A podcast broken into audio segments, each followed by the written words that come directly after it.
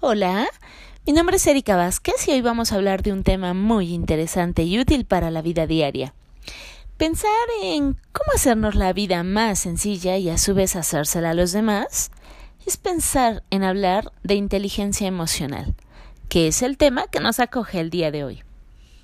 Comencemos con dar una breve introducción de este interesantísimo tema. Y bueno, como objetivo tenemos exponer una propuesta para desarrollar las competencias de solución de conflictos laborales, establecimiento de vínculos y empatía, con el objetivo de mejorar las relaciones entre los trabajadores de un hospital a través de este audio. Vamos a comenzar conceptualizando qué es la inteligencia emocional. Daniel Goleman, en 1995, lo define como la capacidad de conocer, de reconocer nuestros sentimientos propios y los de los demás, así como motivarnos y mantenernos adecuadas relaciones interpersonales. Es importante mencionar que la inteligencia emocional no es innata. ¿Y cómo la aprendemos entonces? Pues te tengo una muy buena noticia y es que todos tenemos la oportunidad de desarrollarla a lo largo de nuestra vida. Es importante mencionar que dentro de esta gran capacidad se incluyen varias dimensiones y a su vez varias competencias. Según el modelo de Daniel Goleman de 2009, es importante conocer dos vertientes. Por un lado, conocer nuestras actitudes personales, que determinan el dominio de uno mismo, que incluyen competencias como el autoconocimiento, la autorregulación y la automotivación, y nuestras aptitudes sociales, que determinan qué tan buenos somos para comunicarnos con los demás que incluyen competencias como la empatía y las habilidades sociales. La inteligencia emocional tiene muchos beneficios que nos ayudan a identificar, utilizar, comprender y regular nuestras emociones. Otro punto importante es que también se puede aplicar en diferentes ámbitos, como el personal, laboral, en la educación, en el ámbito familiar y social. Veamos un ejemplo de aplicación de la inteligencia emocional en el ámbito laboral. Dentro de un hospital, un par de trabajadoras discuten acaloradamente porque su rol de actividades laborales no estaba claro. Entonces discuten fuertemente sin escucharse una a la otra, insultándose, solo levantando la voz. Por un lado, una alegaba que ese piso no le tocaba, que eran muchos pacientes para ella, mientras que la otra aludía que así trabajaban antes de que ella llegara. Ambas se levantaron muy molestas, a punto de llegar inclusive a los golpes. Ambas se fueron por su lado sin resolver nada y se dejaron de hablar. Debido a las diferentes percepciones, sin duda, hay más de una manera de resolver un conflicto laboral, sin necesidad de llegar a las agresiones verbales o físicas. La diferencia entre desarrollar o no inteligencia emocional radica en cómo se aborda y resuelve un problema. A continuación, menciono una estrategia de solución para desarrollar alguna de las competencias que te pueden servir ante este tipo de problemas. Aunque existen variables externas que influyen de manera muy importante para cada individuo, como lo son las creencias, los valores, pensamientos, conductas y formas de manejo emocional, es posible llegar a acuerdos sanos que nos lleven a un alcance mutuo de objetivos laborales. Como punto número uno tenemos el reconocimiento de nuestras emociones básicas. Amerita una verdadera introspección a través de una reflexión genuina de nuestros sentimientos. Como acción, siéntate y analiza e identifica qué estás sintiendo. Realízate preguntas como quién soy, qué pienso, qué siento, cómo me comporto, cuáles son mis creencias y valores, qué pensamientos estoy teniendo al respecto. Punto número dos. Trabaja en las emociones que afectan la toma de decisiones, como lo es la paciencia y la capacidad de pensar con flexibilidad. Como acción, sé optimista, respira y trata de ver el lado bueno de las cosas. Ten siempre emociones positivas. Como punto número tres, tener empatía hacia el otro. A través de una escucha activa, Identificar sus necesidades y sentir del otro es muy importante y eso es, habla de una verdadera comprensión emocional. Como acción, Escucha con atención lo que te dicen. Pon los cinco sentidos. Guarda silencio mientras el otro está hablando. Ponte en sus zapatos e identifica qué está sintiendo. 4. Mantén una comunicación asertiva. Percibir, sentir y, vivenciar nuestro estado de ánimo, así como establecer mensajes claros, tener un código de comunicación sano.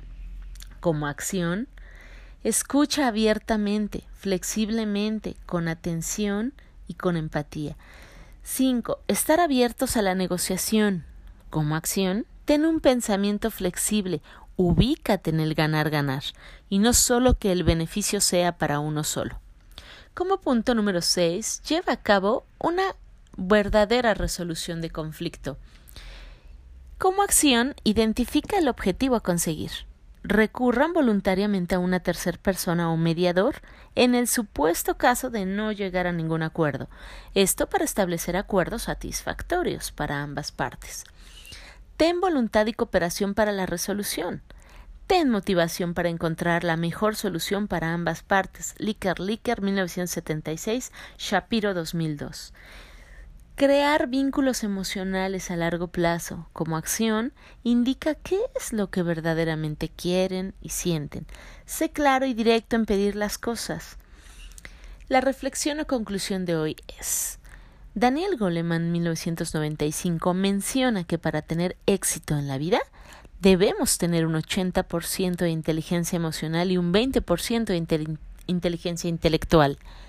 Los dos, los beneficios de aplicar la inteligencia emocional en el ámbito laboral son se dominan situaciones bajo presión, se potencia liderazgo al saber tomar decisiones con calma, se resuelven conflictos con mayor eficacia, se desarrolla más empatía, se escucha y reflexiona mejor. Jiménez 2019 en Reyes 2020. Mejorarnos la vida y hacernos más sencilla definitivamente nos aporta mayor felicidad. Cito como referencia bibliográfica para este tema la mediación en la resolución de conflictos de Manuel de Armas Hernández, Universidad de Barcelona. Fernández JM y Ortiz MM 2006 Los conflictos, cómo desarrollar habilidades como mediador. España, Psicología, Pirámide, página 125-130. Dolby 2014 Vínculos afectivos, formación de desarrollo y pérdida, sexta edición, ediciones Morata, página 135. Muchas gracias por escucharme.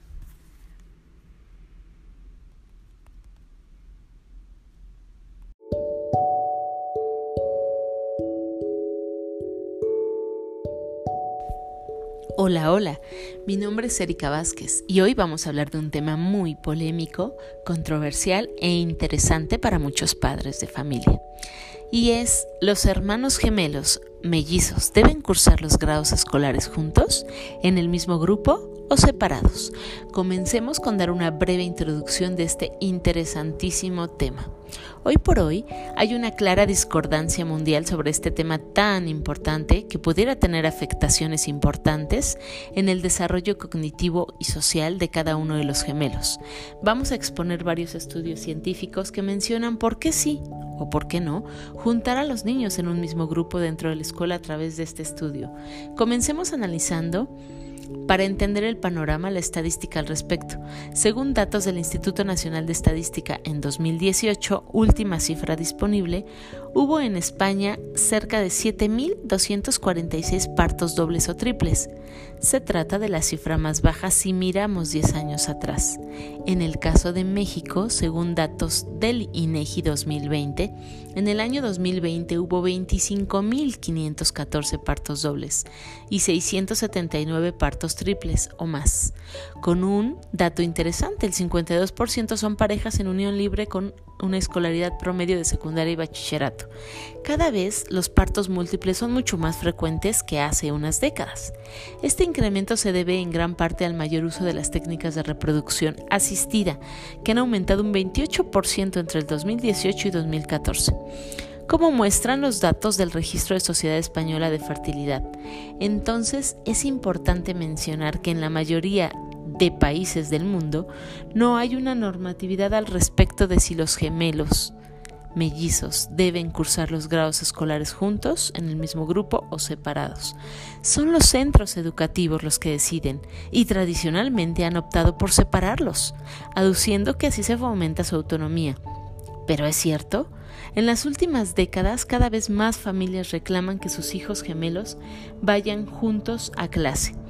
Un motivo de peso para mantenerlos juntos de entrada, según Rosa Sellares, psicóloga y directora de la Fundación Presme, es si no han sido nunca separados antes. Así lo argumentaba en un artículo de revista Infancia Rosa Sensat 2014. El proceso madurativo de los bebés gemelos tiene sus particularidades a diferencia del resto de los niños. Tienden a desarrollar la conciencia propia, el yo, un poco más tarde y lo mismo les pasa con, con algunos aspectos del desarrollo lingüístico, que necesitan atención especial a la hora de fortalecer su autonomía. Es por tanto, un diagnóstico compartido. En México se aceptan el proceso de ocho etapas de desarrollo. Estas etapas son la prenatal, la infancia, niñez temprana, niñez media, adolescencia, adultez temprana, adultez media y adultez tardía. ¿Qué dice la investigación? Lucia Telly Terrier Moffitt y colegas del King College en Londres y de la Universidad de Wisconsin en Estados Unidos realizaron en 2004 una investigación a gran escala entre 878 parejas de gemelos con edades comprendidas entre los 5 y 7 años, tanto monocigóticos como disigóticos, todos del mismo sexo. El inicio de la escolaridad en estos países se da a los 5 años se investigaron tres tipos de grupos. Un grupo de gemelos al que pusieron juntos en clase, que representó el 61%, un grupo que se separó a los 5 años y otro grupo que fue separado a los 7 años. Estos son los resultados importantes. La conclusión más destacada es que los gemelos separados a los 5 años sufrían en general más problemas de conducta interna, miedo, llanto, ansiedad durante el primer año y en el caso concreto de los monos y góticos las afectaciones que podrían ir desde la tristeza hasta la ansiedad perduraban en el tiempo. Otra consecuencia negativa que observaban era, es la separación es que, de nuevo, en el caso de los monocigóticos, en este caso cuando se separan más adelante pierden competencias lectoras. Con todo, con todo, los autores de la investigación puntualizaban que estas diferencias, aunque estadísticamente significativas, son menores contra el alarmismo.